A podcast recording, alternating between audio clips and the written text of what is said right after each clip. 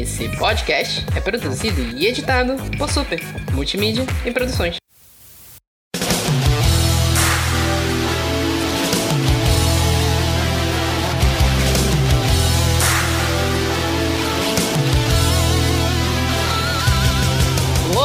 Internet! Aqui é o Vitor Rogério do Super Literário falando desse lugar maravilhoso conhecido como Flop.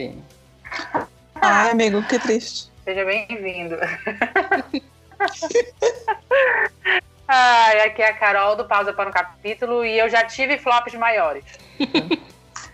Oi, aqui é a Renata também do Pausa para um Capítulo e não teve flop esse ano, amém, Jesus.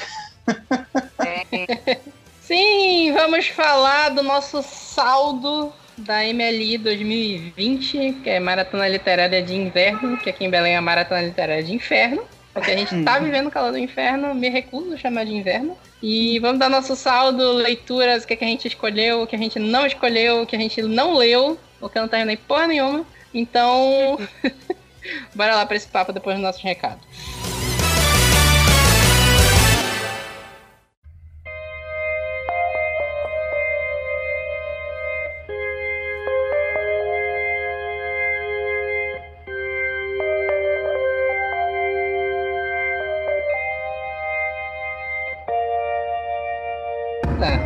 Tá, vamos para nossos recados de hoje. Super Literário 79 de tretas literárias. Eu quero manifestar aqui a minha revolta, porque a gente levou dois anos para gravar a continuação desse podcast de tretas literárias. E no Hum. dia seguinte estourou uma porrada de treta que a gente poderia ter comentado também. Égua, não, eu fiquei muito puta na semana depois de, tipo, três tretas, assim, maravilhosas pra gente falar. É, não, olha, eu vou te se fuder, mano. Porque seguiu mais treta da JK Rowling, entrou treta da Cassandra Clare, teve treta de roteiro roubado, copiado por outra Nossa, pessoa. sim. Porra, gente, é sacanagem isso, vai. Porra. Eu acho. Gua- Guarda as tretas aí, mas de qualquer forma a gente já tem anotado pra um, pra um próximo episódio. A gente podia emendar logo em seguida já fazer o Tretas 3, né? nossa, É, Porque conteúdo tem. se tem. basta. Isso é pra aquela galera que fica falando, não, o mundo literário é calmo, todo mundo se ama. Tá Vai, pra vocês. De repente aparece a Cassandra Clare sendo acusada de pedofilia, mas ok. Nossa, que foi muito pesado, bicho, isso. Foi pesado, mas enfim. Não tivemos review dos últimos episódios, do último episódio, né? Mas foi um dos mais escutados da- dos últimos meses. Galera com sangue no olho. Adoro ver sobre treta. E aí, como vocês já sabem, já tem conteúdo para um próximo episódio futuro, mas. né, ok. E é isso, sigam a gente nas redes sociais, é tudo super literário, Instagram, Twitter e Facebook. Principalmente sigam a gente no Twitter, tá rolando promoção toda semana. Essa semana a gente vai sortear a Longa Viagem a um Pequeno Planeta Hostil, que é um livro que tava na minha TBR, que eu gostei bastante, vou falar sobre ele no episódio. E é sempre edição impressa, não, não tô sorteando edição digital, que eu acho sacanagem fazer edição digital. Então, é, vão lá no nosso Twitter Super Literário. é, quando esse episódio estiver no ar, vocês procuram a, a publicação em destaque que vai estar o, todas as regras da promoção lá, mas em geral, só da RT seguir a gente e comentar dois amigos embaixo da postagem. Vale lembrar que a Carol e a Renata são só colaboradoras participantes do Super Literário, então elas podem participar do sorteio também, que às vezes elas estejam, estão interessadas, né? A, a Renata participou do sorteio do livro da Angela Davis, que eu fiz semana retrasada, eu acho. Sigam também o, Pausa no Instagram e Facebook Pausa para um Capítulo, no Twitter Pausa de Capítulo. E é isso. Fiquem aí com as nossas histórias de sucesso, fracasso da MLI 2020. Até mais.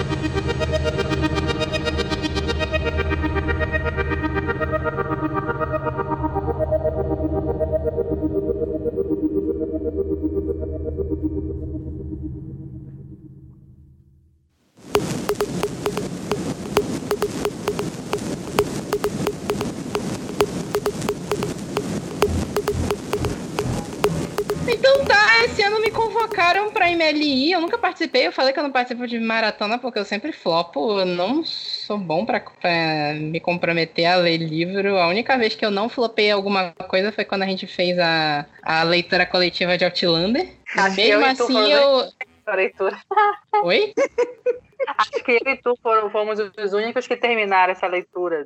Mesmo assim, eu peguei 400 páginas para ler nos últimos dois dias. Então, né, um livro de 800, mas É. por aí vai. E aí, a, a Renata me chamou para participar do, do MLI desse ano. Eu montei a minha lista lá, mas já falei, eu flopei. Eu li um pouco de cada livro e não terminei nenhum. Aliás, terminei um deles.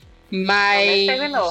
É. O MLI, ele já vem de quando? Faz tempo que eu ouço o pessoal falando, ah, MLI, eu vou fazer a minha, minha, minha TBE Ah, aqui, é? vou escolher os livros. É, nesse estilo de maratona que teve esse ano, que foi meio que mobilizado com mais de 20 booktubers, acho que até foi mais, Uhum. já é a segunda vez que acontece. Mas ela vem acontecendo, ela acontece normalmente, na verdade a maratona literária ela acontece normalmente duas vezes por ano.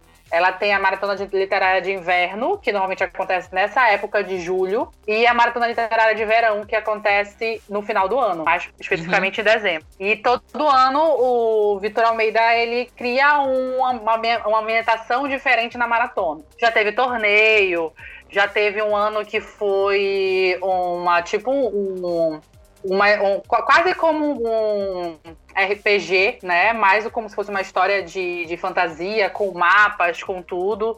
Ano passado eu acho que foi a parte mais de, de planetas, se eu não me engano, né? Uhum. E esse Uhum. ano, e com o negócio da pandemia e tudo, ele resolveu juntar de novo para fazer com todos os booktubers, na verdade, participaram, praticamente os mais ativos, né? E os que mais têm um engajamento muito maior. Porque normalmente ele pega um ou dois para estar ajudando ele com alguns desafios, com algumas lives e tal. E esse ano, acho que foi assim, os últimos dias da maratona foram dias de lives direto. E pela primeira Hum. vez teve lives que as pessoas é, que, que, que as pessoas estavam na live e liam em conjunto. Então eles tiravam horários para sprints de leitu- de leitura e todo mundo lia em conjunto naquela live. Mas foi bem bacana, eu acho que foi um dos, ah, dos anos que eu mais vi movimentação, assim.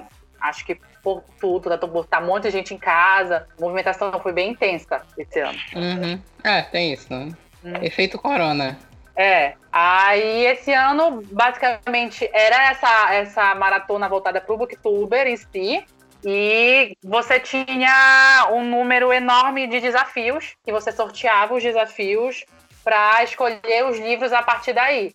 Né? E cada desafio era é, é, cada booktuber que participava dessa maratona ia ter- era responsável por um desses desafios. Cada um escolheu um desafio específico. Aí você ia e sorteava os, os desafios para você ler, no caso. É, quantos eram mesmo? Ah, eu não lembro, Vitor, mas eram mais de 20 desafios. É muito, Eram eram 20. muito. Quantos eram que desafios? É, É, é. Eram 28. Pois é, eram muitos. 28. Uhum. Temas, Tá. no caso, né? É, é, sim, sim, sim, sim.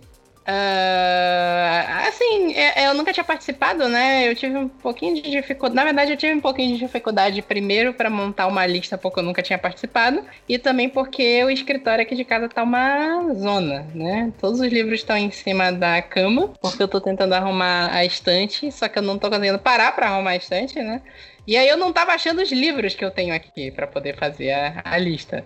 Mas aí eu consegui montar um, montei, montei, não comprei livro para fazer a MLI e consegui montar uma lista aqui com seis livros também. A, a Carol tinha seis também, não era? Isso, eu montei com seis livros também. E Renata tinha quatro, né? Não, eu tinha cinco livros. No caso, eu encaixei cinco livros em oito desafios, sete desafios, se eu não me engano.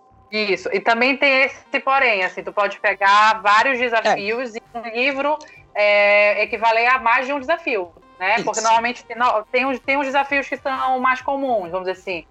Um, ser um livro digital, outro que uma mulher escreveu e ser Uhum. um livro LGBTQIA+. Então, nisso, tu pode juntar um livro só em três desafios, entendeu? Sim. Você pode cumprir um- com desa- é, três desafios com um livro só. E também vai do que, do que você quer ler. O intuito da, da maratona é basicamente desencalhar o que está encalhado, né? Porque Uhum. quanto mais a gente compra, mais a gente tem, menos a gente lê. Então, o Exatamente. intuito principal é exatamente desencalhar o que está encalhado na estante. Ah, mas tem gente que compra livro para fazer MLI que eu já vi. Lógico. Tem sempre. É aquela coisa, né? Mas tem, tem aqueles abençoados por Deus, porque só pode ser isso, que mantém as suas leituras, tipo, a, a sua TBA zerada. Eu não sou o caso. É. Eu tenho aqui 200 livros que eu ainda não li, que estão empacados, que eu já comprei há anos. Tem uns que eu já li original e ainda não li a versão física. Então, tipo, seja o que Deus quiser. Exatamente. Gente, tem, tem perto de 500 livros aqui em casa, uns 400 não lidos. Fora quadrinho, fora livro digital, por aí vai. Eu vou fazer não, um desafio. De, eu falo assim só de livro físico, de digital, meu amor. Eu não quero, não quero nem falar disso. Eu não quero nem mostrar meu Kindle pra vocês físico, livro físico, eu já me desapeguei de muita coisa, assim, eu dei uma boa enxugada na minha estante. A Renata conhece a minha estante. É verdade. Hoje eu tenho, hoje em dia eu tenho, assim, os que eu gosto. Eu acho que se tiver uns 10 que eu não li na minha estante, é muito. E os que eu falo assim, eu tenho aqui, mas eu sei que eu não vou ler de jeito nenhum. Eu desapeguei, eu vendi, eu doei, fiz o que tinha que fazer. Então hoje eu tenho os que eu tenho apego emocional. Agora o meu Kindle apareceu de graça e tô baixando. É exatamente assim. assim. Meu Kindle é muito eclético contra essa leitura. Um negócio, tem um negócio que a gente tem problema que era com os eventos, né? Porque a gente ia para evento, aí ficava animado com a ideia de comprar, comprava livro, já tava na livraria, levava. Às vezes ganhava em sorteio, ganhava um livro que tu nem queria, só que o livro sempre é legal de ganhar. Gente, eu tô, eu tô com. É o que eu falei, tem perto de uns 500 livros aqui. Devo ter lido uns 100 do que tá aqui. E ainda tem livro meu na casa dos meus pais. Faz mais de um Olha, ano e meio que eu mudei. Caraca. Então, mana, eu sou, a, eu sou é o, o leitor procrastinador, né? Tu compra o livro e tu fala, ah, vou ler, não, vou ler esse aqui novo. não, vou ler Gonye pela sexta vez. Então, né? Eu, vou ler. Lendo, lendo a décima vez Inferno de Gabriel. Tendo 500, 500 mil livros aqui pra ler, eu tô lendo o mesmo todo ano. É, ah, vou, vou, ler esse quadrinho novo que eu comprei a coleção inteira de uma vez aqui. Não, vou ler Dom Casmurro pela quinta vez. Vou ler que que é pela oitava. Então, é, é tá, foda, assim. tá foda. Então, é... eu vou, eu vou até fazer, eu vou, vou lançar um projeto no Super Literário para fazer um desafio para ler todos os livros que estão aqui. Nossa! É, acho que você, você tá sendo ambicioso, gato. Não, bota, bota ao longo de anos aí, filha. Não é pra terminar esse ano, não. Bota uns 10 anos aí, aí um dia eu termino.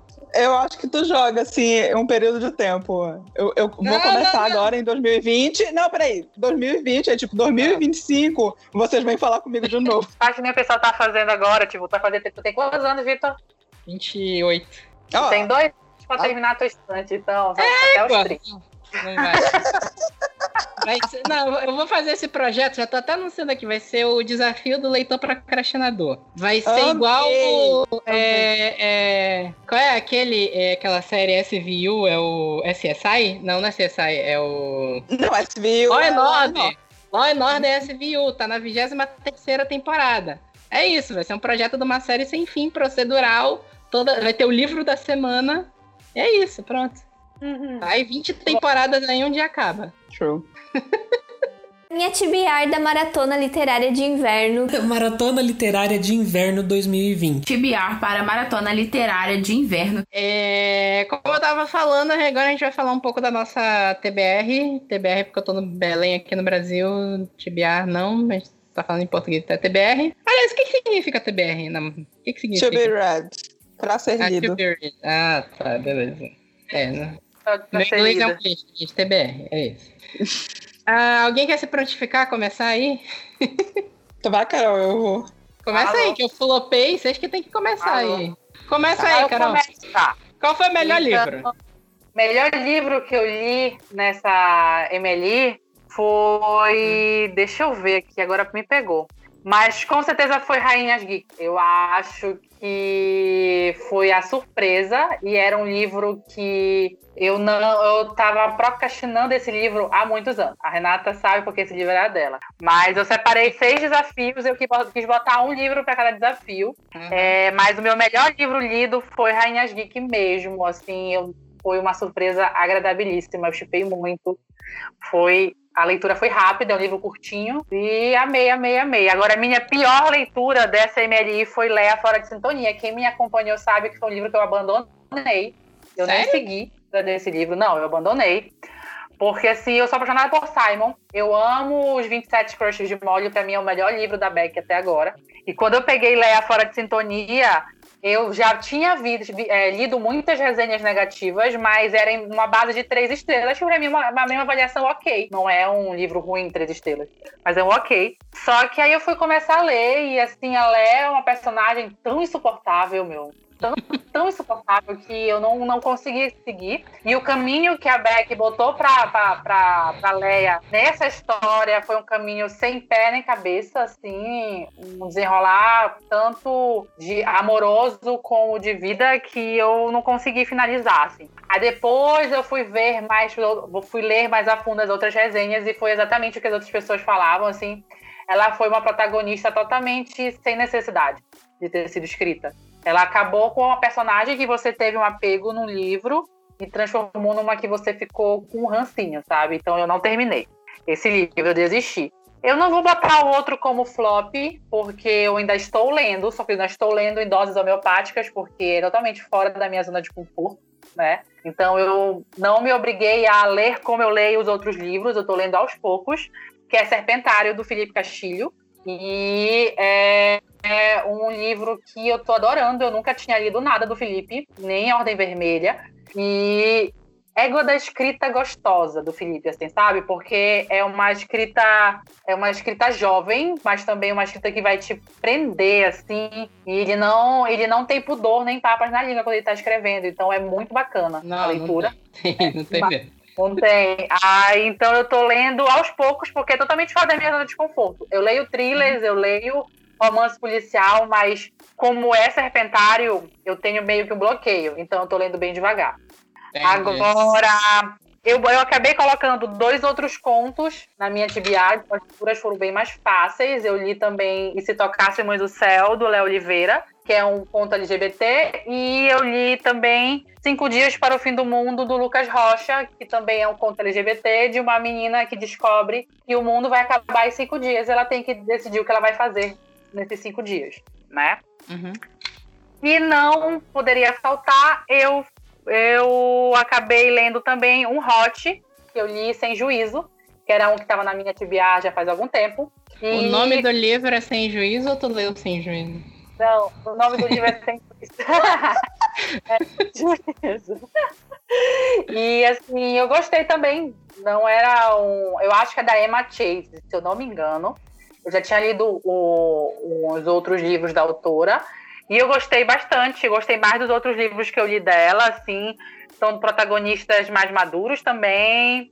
Que diferente da, do que eu estava lendo muito sobre namorados de aluguel, namorados de mentira, aqui não é isso, é um, é um relacionamento meio diferente que eles vivem e como eles vão se descobrir apaixonados nesse arranjo maluco de relacionamento que eles têm. E foi muito bacana. Eu gostei bastante. Então essa foi minha tibiara, assim, resumidamente, da MLI. Entendi.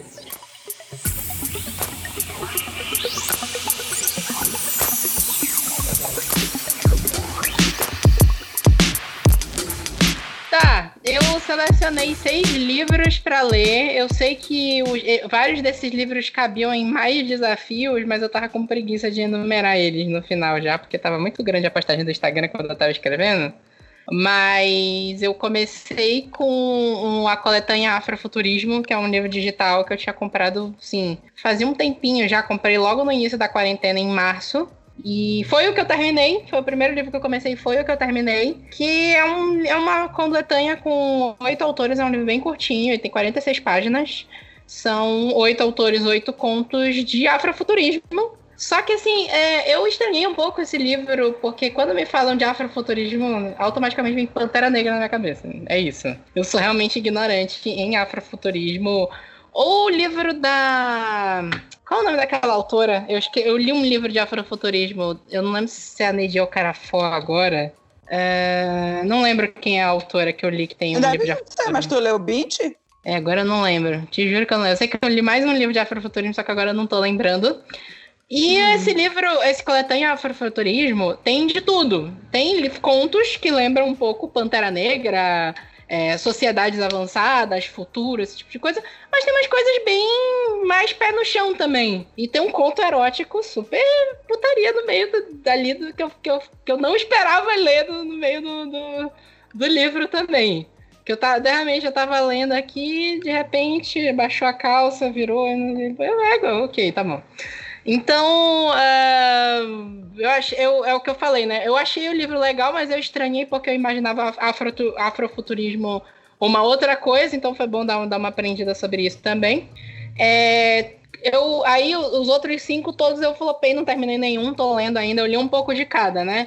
Então, começando pelo Torre Negra, volume 1, que era um livro que fazia um tempo que eu queria ler, a gente fez uma, uma leitura coletiva um tempo atrás, não sei se vocês lembram, que a gente a gente não, né? Organizaram uma leitura coletiva e ninguém começou a ler, no final tinha acabado, já ninguém leu. Eu comecei, eu flopei. Flopei Flopou, né? Não, eu, não- eu, eu não cheguei, Eu acho que nem também 20% do e-book. Mas me diz uma coisa, tu é achou ruim o curtinho, livro? né? Eu achei arrastado no começo e eu fico meio bolada com essas coisas de ah, é, em 70% do livro o negócio vai começar a pegar. Amada, eu vou ter que ler tudo isso É. para o negócio, sabe? Engrenar, ou senão aquelas, aquelas coisas de trilogia. Aí, ah, o primeiro livro é ruim, mas o segundo é bom. Porra, quer dizer que eu comprei o primeiro livro pra porra nenhuma, sabe? Falando do Torre Negra, é aquela coisa de que os sete livros da Torre Negra são uma história só. Então o clímax vai estar ali pelo 4, 5, entendeu? O, o nó principal, o problema, por aí vai. Aquela história de que sete livros são uma história, os primeiros dois livros são mais apresentação e por aí vai. Eu, eu achei muito arrastado o início do, do Pistoleiro. E eu também tô muito com aquele filme horroroso do. do- do- eu não lembro quem é o diretor agora, do, que teve da Torre Negra, Não né? Que tem, o, que tem o Idris Elba maravilhosamente mal interpretando o pistoleiro. E o, é o Matthew McConaughey, que é o É. Preto, né? É, pois é, Aham. horroroso aquele filme, terrível. E aí eu tô, eu tô, eu não tô conseguindo tirar aquele livro da, aquele filme da cabeça lendo o livro, sabe? A partir de agora, o pistoleiro, o, o Holland Deschain é, é o Idris Elba. Eu não tô conseguindo desligar minha cabeça daquele filme, porque aquele filme é muito ruim. E e o livro, tipo assim, eu adoro Stephen King. Eu gosto pra caramba de, de Stephen King, apesar de que ele fala muita merda de vez em quando. Mas tá arrastado, não tá rolando. Tipo assim, eu, eu, eu sei que eu vou terminar em algum momento, mas não, não, não me pegou ainda o livro, sabe? Aham. Eu tô naquele livro ali, tá aquele conceito que o, o, o, o Stephen King já falou que o Torre Negra é o senhor dos anéis dele. Eu achei, tipo assim, eu- de novo, né? Adoro Stephen King, não me cancelem fãs do Stephen King. Eu achei um pouco de presunção essa, essa comparação dele. Apesar de que Super, Senhor dos aham. Anéis também é arrastadíssimo no início. A festa do Vamos Bilbo não lá. acaba nunca, né? Não me cancelem fãs de Tolkien, mas vocês sabem que é verdade. E então não, não, não, não foi. Não foi, não foi. Eu acho interessante aquele conceito lá do pistoleiro, aquele mundo maluco que ele tá lá, o, o molequinho lá que aparece, beleza. Mas não tá descendo. Tem o negócio do multiverso do, do Stephen King. Eu não sei se ele tava super excitado pra escrever o, o multiverso e ele não soube explicar direito, mas o Torre Negra 1 não tá descendo direito. Minha TBR da Maratona Literária de Inverno. Maratona Literária de Inverno 2020. TBR para Maratona Literária de Inverno. É, aí eu também trouxe um livro, eu acho que é o livro mais antigo que tem perdido aqui na biblioteca, que é um livro da Meg Stiefvater, que é o A Corrida do Escorpião. Eu não sei se vocês pegaram essa época do PA. Tipo assim, o PA, o PA Book Club, que é volta e meia a gente anuncia aqui, é, tinha uma época que alguém lia um, um livro no encontro, falava sobre ele, no encontro seguinte mais cinco pessoas para falar sobre ele. E o Corrida do Escorpião veio muito dessa época, que era um livro que alguém leu, todo mundo achou maravilhoso e foi passando de, de, de indicação em indicação, todo mundo foi falando, acabou que eu comprei e nunca tinha lido. E aí eu botei ele na minha TBR, que ele é um conceito meio meio fantástico, tem uns personagens que moram numa ilha, é, e é, eu, eu não sei explicar direito, mas tem uns cavalos que saem da água, uns cavalos do mar, são uma atração turística dessa ilha, e tem uma história fantástica envolvendo uma corrida com esses cavalos. Tô tentando falar, é porque esse livro é meio complicado de dar sinopse. A gente tava falando ontem de Verity, que é um livro que a sinopse pode estragar completamente o, o, o que acontece na trama, né? Ontem, porque vocês vão ouvir esse episódio só semana que vem, vocês estão ouvindo o podcast, né? Mas é, é, esse o conceito do Corrida do Escorpião. É uma história fantástica que tem uns cavalos que saem da água e tem os personagens que vão precisar domar esses cavalos por uma coisa lá que eu não quero contar o que, que é. E a Meg Stiefvater também. É... Ela tem aquela série lá que, que. Vocês sabem aquela série de fantasia que é o. Os Garotos, Garotos Corvos? Corvos? Isso, é, Saga sim, dos sim, Corvos. Sim. Que eu já tentei ler também não rolou. Vocês já tentaram ler Os Garotos Corvos alguma vez? Eu não, nunca li nada dela e vou te confessar que eu fiquei meio com medo quando tu falou negócio dos cavalos. Eu falei, pronto, vai virar putaria isso daí. Agora vai não, virar putaria. Não, não, não, não é putaria nem nada, nem nada. É fantasia, fantasia. Ela tem ah, tá. Só que a, a, a, a Meg ainda não vai pro assunto, cara. Puta que pariu. Tu quer saber a história. A sinopse te chama. A sinop... Acontece a mesma coisa com Garotos Corvos. A sinopse super me chamou. Mas a história não começa nunca, cara. Tu fica lendo, lendo, lendo, fica apresentação de personagem, aparece fulano daqui, cicrano dali, não sei o que, não sei o que. Aí tu fica, caralho, eu quero saber o que, que vai acontecer nessa merda e não chega, não chega. Aí foi outro que não, não rolou tanto também. Eu, eu, vou, eu, vou, eu sei que eu vou terminar ele em algum momento, porque eu recebi tanto elogio desse livro, e eu já ouvi tanto elogio para essa mulher, que aí eu não. é tipo assim, já é um comprometimento meu. Eu tenho que ler um livro dessa mulher. Eu tenho que ler e terminar um livro dessa mulher. Cara, é... assim, a, eu já ouvi a Fernanda falando sobre isso, sobre essa série do, dos garotos, mas eu não, eu realmente nunca li nada dela e tá é, tá lá na pilha. Um dia, talvez, eu, eu procurarei, sabe? Mas até ah, agora. A Fernanda ainda é não... apaixonada. é apaixonada. O, o Garotos Corvos é o livro da vida dela. É esse que vai virar filme, série, sei lá o quê? Eu acho que é. Eu tinha ouvido uma história de que Garotos Corvos ia virar filme, se eu não me engano. Mas eu não sei nem há quantas anos esse projeto, ainda mais quarentena, né? Ainda mais coronavírus, tá tudo parado agora mesmo, né? Mas tá aqui, a notícia de 2017 não se falou mais no assunto. Ia virar série de TV. Não sei. Eu também, é, aqui só citando, porque eu só li um pedacinho do livro, que foi o Artemis, do Andy Weir. Andy Weir é o... Eu não lembro agora se é um homem ou se é uma mulher. É um homem, não é? Do, é do Perdido em Marte? É um homem, é um homem. O Andy Weir foi é o cara homem. que escreveu Perdido em Marte, que para mim é um dos livros de ficção científica recentes mais espetaculares que eu já li na minha vida. Teve o filme com o Matt Damon, o filme é muito bom também, mas o, o livro é bem melhor apesar do livro ser muito bom, do filme ser muito bom. E saiu o segundo livro dele, que é o Artemis, que é uma, uma história já um pouco diferente, já não é mais tão é, survival, igual é o Perdido em Marte, é uma história de ficção que se passa na Lua, um conceito de que a Lua já está já tá colonizada e tinha tem todo um conceito por trás do Artemis que no na versão em inglês, não tem o gênero do personagem. O gênero do personagem tu vai descobrir em um dado momento depois. E em um, momento é, isso é descrito, só que era impossível fazer isso na versão em português. Tanto que no, na, na sinopse da versão em português já tem o nome do personagem e uhum. não, não tem como, né? O português tem, tem gênero, não tinha como, como. Eu acho que não tinha. É, infelizmente. É, não, pra cá não, não tinha, só se eles não mencionassem absolutamente nada. Tem alguém, tipo, tem alguém que é, se vira pela, pela estação e tal, mas não, não mencionassem que, que fosse homem ou mulher, mas para mim tirou um pouquinho a, a, a surpresa. Sim, sim. Só que eu tenho a versão em inglês. Então eu comecei a ler sem saber, e aí em dado momento eu fui ler a sinopse brasileira e acabei descobrindo antes de chegar na parte que revelam. Então eu fiquei meio. Deu, deu uma Ai, flopada. Que triste. eu dei uma flopada meio por causa disso. Mas eu vou terminar ainda. O, o Andy Way ele tem um ritmo muito legal de livro dele.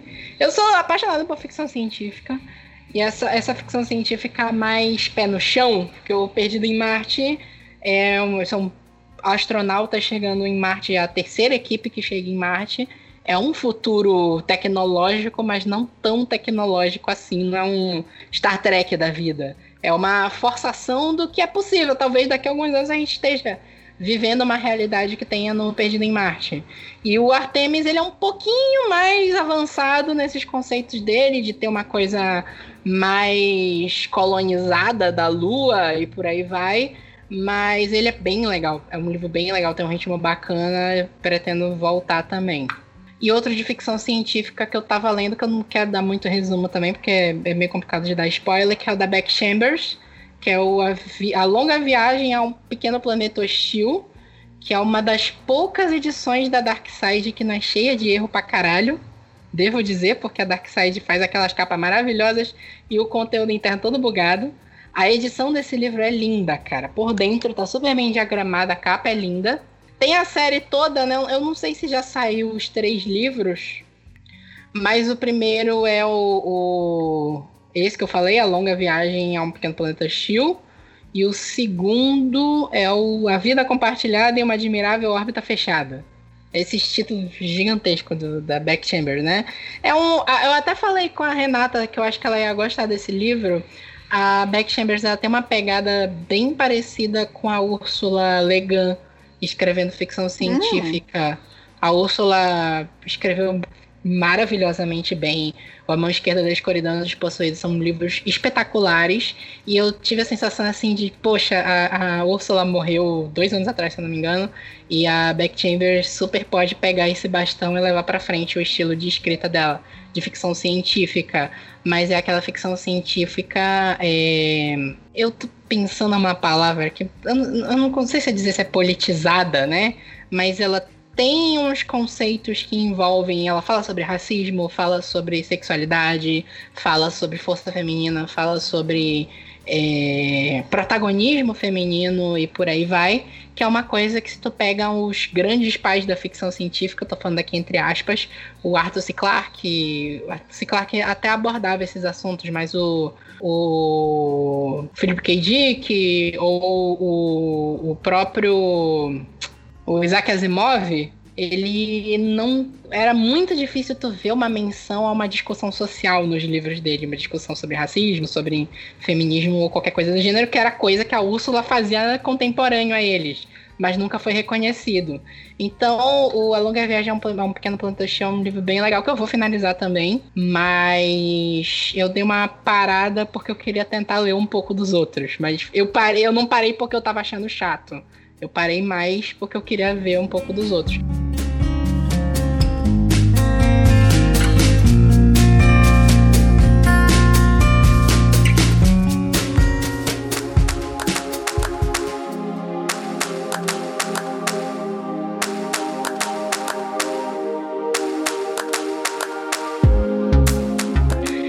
Livro que eu deixei para falar no final, eu falei para dar o gancho com a Renata, que eu sei que a Renata leu também, foi o Escrito em Algum Lugar, do Vitor Martins, que é digital. Sim! Sim, sim. Aí eu deixo, deixo tu, tu levar pra frente, mas ele teve muito aquela. A, a nostalgia meio adolescente, apesar dos personagens não serem adolescentes, eu fiquei muito com essa sensação de. Eles não são adolescentes em idade, mas na cabeça deles são adolescentes. Acho que, acho que, que não, assim, é, é, não, eu acho que empolgados é, é a, é a melhor expressão, porque foi uma coisa emocionados demais. Isso. É emocionado, eles são emocionados. Que o, que o Vitor falou quando ele esteve aqui, o Vitor Martins, o, o autor, uhum. é, ano passado, que é, algumas pessoas gays é, veem os héteros, tipo, que podem passar por todos aqueles, uh, todas aquelas uh, emoções e sensações de uh, se apaixonar e flertar e ah, andar de mãos dadas, aquelas pequenas coisas que eles não podem. Então, quando chega, quando sai, a pessoa sai do armário, e quando sai do armário depois de adulta e tal, quando chega lá pelos seus 25, eh, 30 anos, tá agindo que nem criança, que nem adolescente, todo empolgado e tal. E eu acho que é, que é muito disso tá aqui. descobrindo de fato, né? É, tá se descobrindo e tá, é tá experimentando pela primeira vez. Foi, foi exatamente isso. E o e escrito, escrito em algum lugar foi, foi um conto muito fofinho, foi o único conto que eu coloquei, que eu coloquei na lista. E, assim, é, eu acho que foi uma coisa super fofinha. É, inclusive, quando eu tava nessa. Quando eu tava na época da, do MLI e tal, eu vi um, um meme de uma menina que viralizou, que aí ela colocava, gente, eu tenho o senso crítico para avaliar livro de uma batata. Sabe, tudo eu quero dar cinco estrelas. Qualquer coisa que me emociona, eu quero dar cinco estrelas. E eu sou muito assim. Então, todos esses livros que, que eu escolhi para MLI, eu fiquei, olha, Renata, você está de parabéns. Número um, que eu consegui ler todos os livros, apesar de ter escolhido cinco, e foram é, 15 dias de desafio, eu consegui ler todos e Milagre de Cristo, porque eu, para ler livro físico, assim, nos últimos anos, sério, parece que estão enfiando agulha na minha mão, sabe, para virar página, e tá, tá uma dificuldade, de verdade. É por isso que tá esse monte de encalhado aqui. Agora no Kindle, vai ver eu lendo putaria lá, rápido. Um dia leio três, sabe? Mas enfim. E escrito em algum lugar foi um desses, eu gostei muito, muito, muito. Ele, eu peguei ele disponível, ele tava de graça um dia, então para quem fica a dica para quem. Peguei de graça também. Pois é, para quem segue, eu acho que eu vi pelo Twitter da página da, da agência dele, a página 7, é isso? É, página 7. Uhum. A, a página 7. E ele tá foi, foi até recente, né? Nessa época de, de quarentena, de isolamento e tal, que eles deixaram, e eles de vez em quando deixam livros de graça do, dos seus autores. Então fica a dica para você ir lá e aproveitar. Vai que qualquer dia desses entra de novo. Se eu não me engano, ele está de graça também no Kindle Unlimited. Então, vá lá. Um outro livro que eu escolhi uh, foi também digital, foi o The Man in the Black Suit, do Sylvain Reinhardt. Maravilhoso. Pela capa eu jurava que era um hot. Não, mano, Você não é hot. subestima o meu, meu homem. Nossa, eu subestimei muito papai, sabe? Cheguei nesse livro.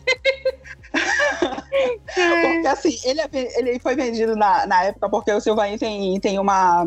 Tem uma relação muito próxima com o fandom brasileiro dele, com todos os fãs dele, ele tenta dar muita atenção. Mas, é, em homenagem ao, ao fandom brasileiro, ele colocou uma brasileira ah, como protagonista, a Cássia. E a gente vai acompanhar a Cássia ah, em Paris e ela meio que se envolve numa trama de ah, ah, roubo de artes e tem o cara que é justamente esse The Man in the Black Suit que é um do- dos clientes do hotel que ela trabalha. E calma, não tem nada a ver com prostituição, não. Ela, ela é. ela é tipo. Esqueci de colocar. Não, não, não é gerente. Enfim, ela trabalha nesse hotel. Que. Só que assim, a Cássia, ela, ela é uma brasileira e ela tá lá, ela, ela já deixa é, desde o começo dizendo que ela já ela tá em Paris, mas qualquer momento tudo pode desabar. Ela terminou um relacionamento porque as coisas estavam ficando muito sérias e ela não queria comprometer o então o ex-namorado dela e qualquer coisa ela poderia largar tudo em Paris e ir embora pra- de volta pro Brasil, pra mãe dela. Enfim, ela sempre deixa esses essas dicasinhas que nunca nada é certo de, certo para ela. E mas ela é super estudada e ela tá realmente num trabalho que embora ela trabalhe e ela goste muito do trabalho dela, ela ela poderia estar fazendo muito mais. Ela gostaria de trabalhar com arte. E acaba que ela se vê envolvida nesse negócio de roubo de arte, papapá, e, cara, sério, eu subestimei muito esse livro. E eu tinha comprado esse livro no final de 2018, eu acho, numa promoção na Amazon. E quando tava por 10 reais, eu falei, tá, vou comprar, mas deixei lá. Cara, que livro maravilhoso, assim de os protagonistas pulando o mundo todo, sabe? Tem, um, tem vários mistérios por trás, tem, tem são várias camadas da, de desenvolvimento da personagem. O que o Sylvain fez aqui, olha, ele tá de parabéns, que ele não fez em três livros do- de cada uma das outras, das outras trilogias dele. Sério, foi muito fantástico. Eu acho que tem umas 400 páginas esse livro. Eu, E eu acho pe- que eu fui-. Ah. Ele é, meio grandinho. Eu pe- Ele é meio grandinho, assim. E eu fui pensando, tipo, não, vai ser. Eu vou escolher esse livro porque ele vai ser curtinho, tipo, vai ser um romancezinho, cara. Eu fiquei. Devastador. eu- é, foi devastador, sério. Então, aquela, aquele senso crítico de batata, toma, cinco estrelas. Mais um coraçãozinho aí, sabe? Foi um livro maravilhoso que eu, eu não tava esperando me atropelar. Sério, é, é muito vibe Dan Brown com, com mistério. Quando tu pensa que tá resolvido, o negócio não tá resolvido e abre outra porta para outro canto e. Ah, é muito louco. Infelizmente tá só disponível lá fora em inglês e não está Uhum. no Kingdom Unlimited, sorry. E pros meus três livros físicos escolhidos, eu escolhi uma HQ, que é Uma Noite em Lenfer. O Lenfer foi um bar real em Paris, que ele fechou nos anos 50, eu acho. E nele a gente vai encontrar vários personagens assim ah, do mundo da arte que eles têm que passar, eles entram pra uma noite de bebedeira nesse bar e de repente é, rola a proposta pra cima deles, olha, só sai vivo quem contar a melhor história. E HQ é isso, cada um deles contando a história, só que, tipo, Ah. os personagens. Um é um Van Gogh. Van Gogh, nesse caso, é uma, é uma linha alternativa da vida dele, porque ele tá, ele tá se recuperando da tentativa de suicídio dele. é, e ele é levado pelo Paul Gauguin. E, de repente, tem Gustavo Klimt, sabe? Tem Francisco de Goya. E to- e outros personagens até, enfim, autor brasileiro, e são, são personagens que, ironicamente, todos passaram pelo bar real em, no, em Lenfer, só que é, em momentos diferentes em suas vidas. Mas, assim, ficou muito bacaninha. É uma HQ brasileira, do Davi Calil. Eu nunca tinha lido nada dele. E eu amei, amei, amei, amei, amei essa arte. E tá meio difícil de achar agora, porque foi uma edição meio limitada da autora Minu. Minu? Uhum. E, bem, esse é um dos livros. O outro foi Gigantes Adormecidos, que com certeza eu vou falar novamente aqui no podcast em uma outra ocasião, Uhum. porque é um sci-fi muito foda, que eu já tinha lido uma parte dele. É, para um evento, só que eu tinha que ler outros livros, né, pra falar, e eu não, não Uhum. consegui terminar. Mas, cara. Denúncia, não leio os livros dos eventos. Olha aí que absurdo. A pessoa pesquisou só a sinopse na internet e Renata acabou de assumir aí. Olha, nada a ver isso. Porque, caralho, 15 livros, que foda, né? Que tinha que apresentar sozinha.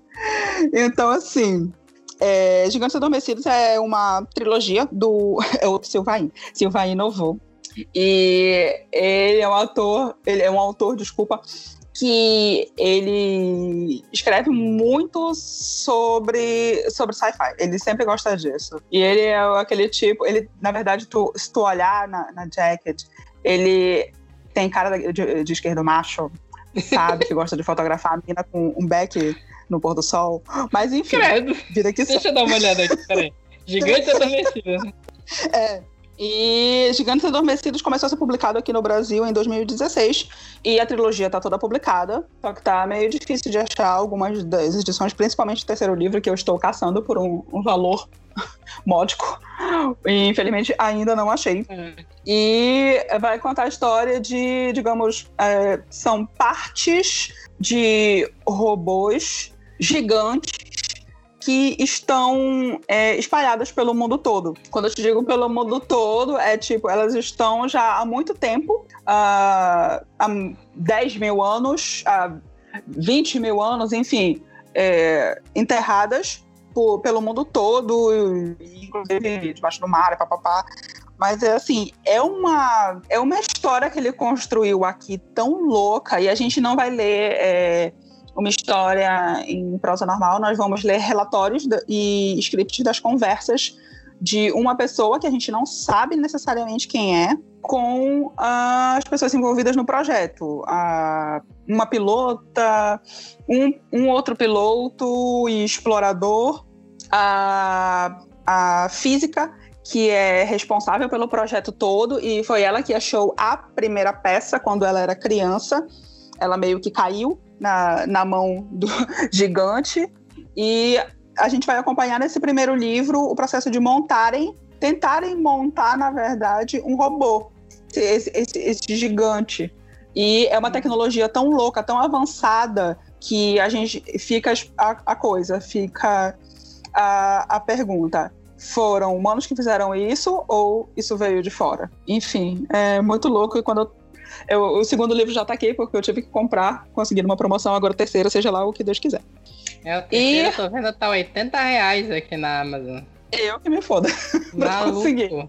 Porque não tem, tem um novo só aqui, é porque não tem mesmo, né? É, se não, tem republicação. Quem é a editora?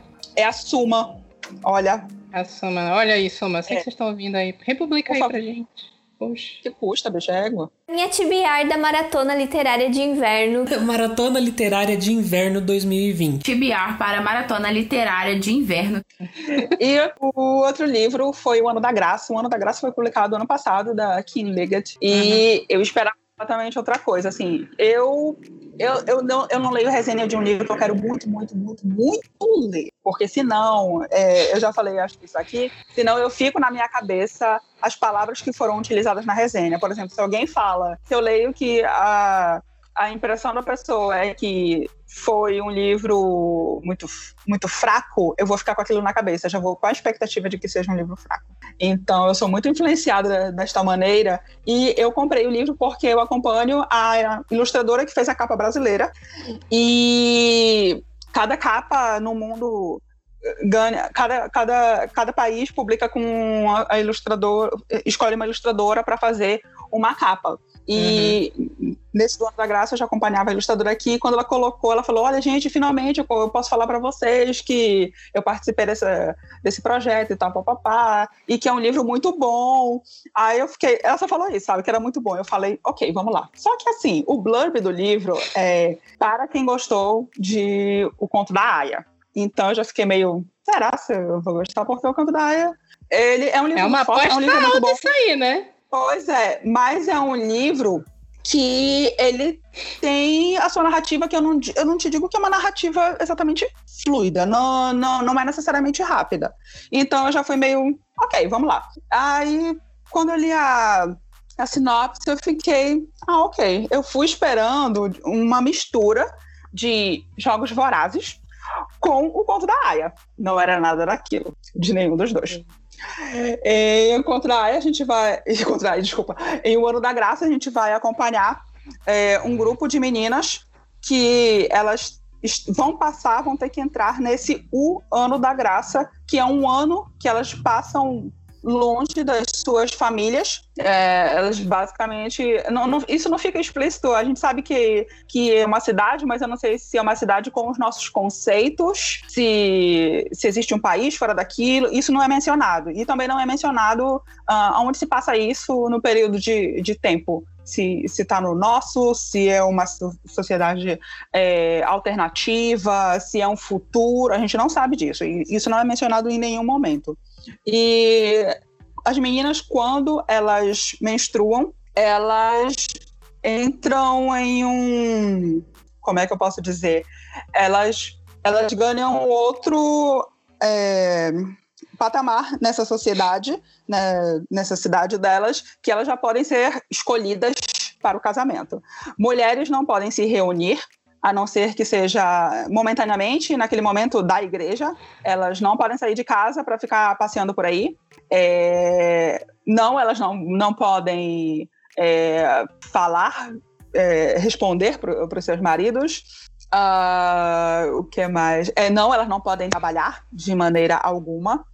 E assim, é cheio dessas restrições e é um livro muito tenso. Eu passei o livro toda, a leitura toda. É um livro muito tenso porque tu, tu vai reconhecendo ah, as coisas que as mulheres passam na, na vida e as coisas que alguns, algumas sociedades, algumas culturas ainda, ainda impõem em mulheres.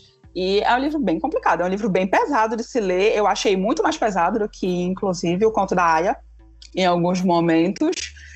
Mas foi um livro que foi a minha maior surpresa, e eu acho que, junto com o que a gente é, vai falar em outros momentos aqui do ano, com certeza assim, tá no meu top 3 de livros de leituras esse ano. De melhores livros, porque foi uma leitura que eu fiquei absolutamente arrebatada. Eu não esperava o que aconteceu nesse ano, dessas meninas passarem longe da vila, longe dos seus uh, futuros maridos, longe dos seus pais, e elas têm que se virar ali naquele ano. E é uma sociedade que não necessariamente tem o que a gente tem também de, de tecnologia.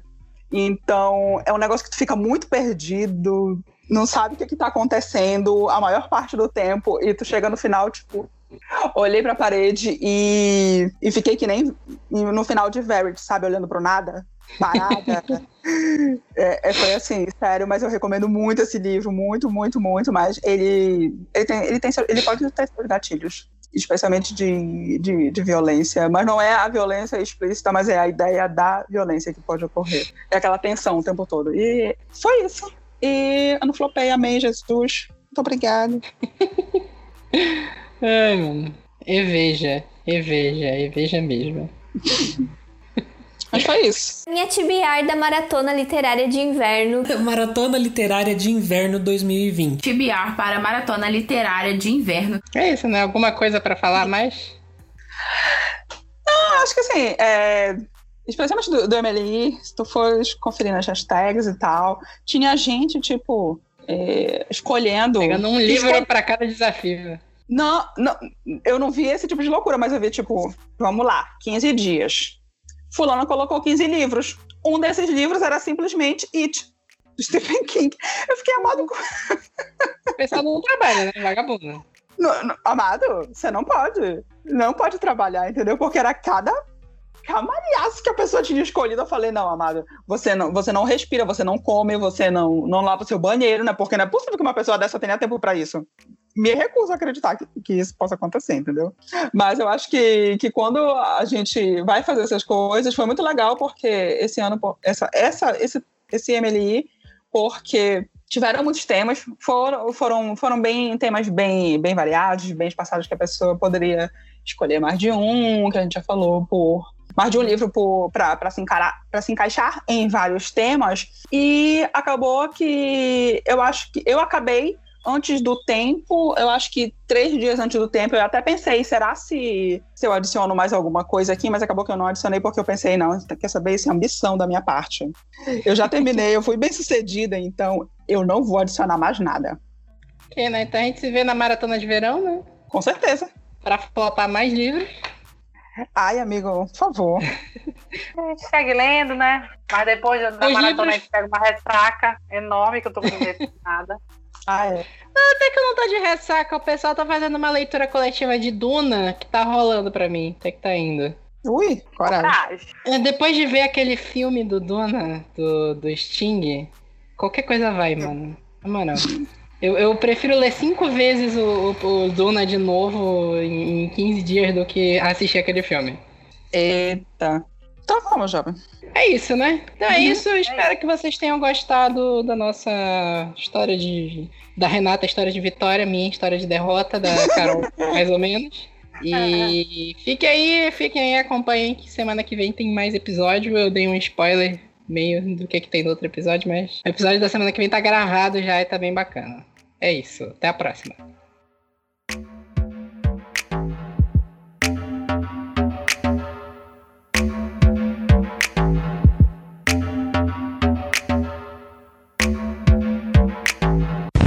Tu não viu a parte que eu ia falar, que eu tinha dito pra gente revezar, né? Mas tudo bem. Não, não vi, porque cortou, agora vai ter que ser assim, resumido. É, agora vai ter que ser um de cada vez, né? Tá, tu quer falar, Renata? Desculpa, não fui eu que eu coloco no mudo, justamente porque aqui tá, tá passando muita moto. Mas vamos lá. É, é, vai, vai eu acho tudo que devia, de uma vez tu... agora, já que a Carol foi, é. Eu primeiro? É, isso, tudo de uma vez pra gente terminar. Exatamente, porque tu flopou. Aí pra gente terminar o podcast com um case de sucesso. Vamos lá. Tua vez, Rogério. Depois você quer bater a autoestima e tu falar, ah, pra eu terminar com chave de ouro comigo falando. Perdi a oportunidade. Na próxima. Olha.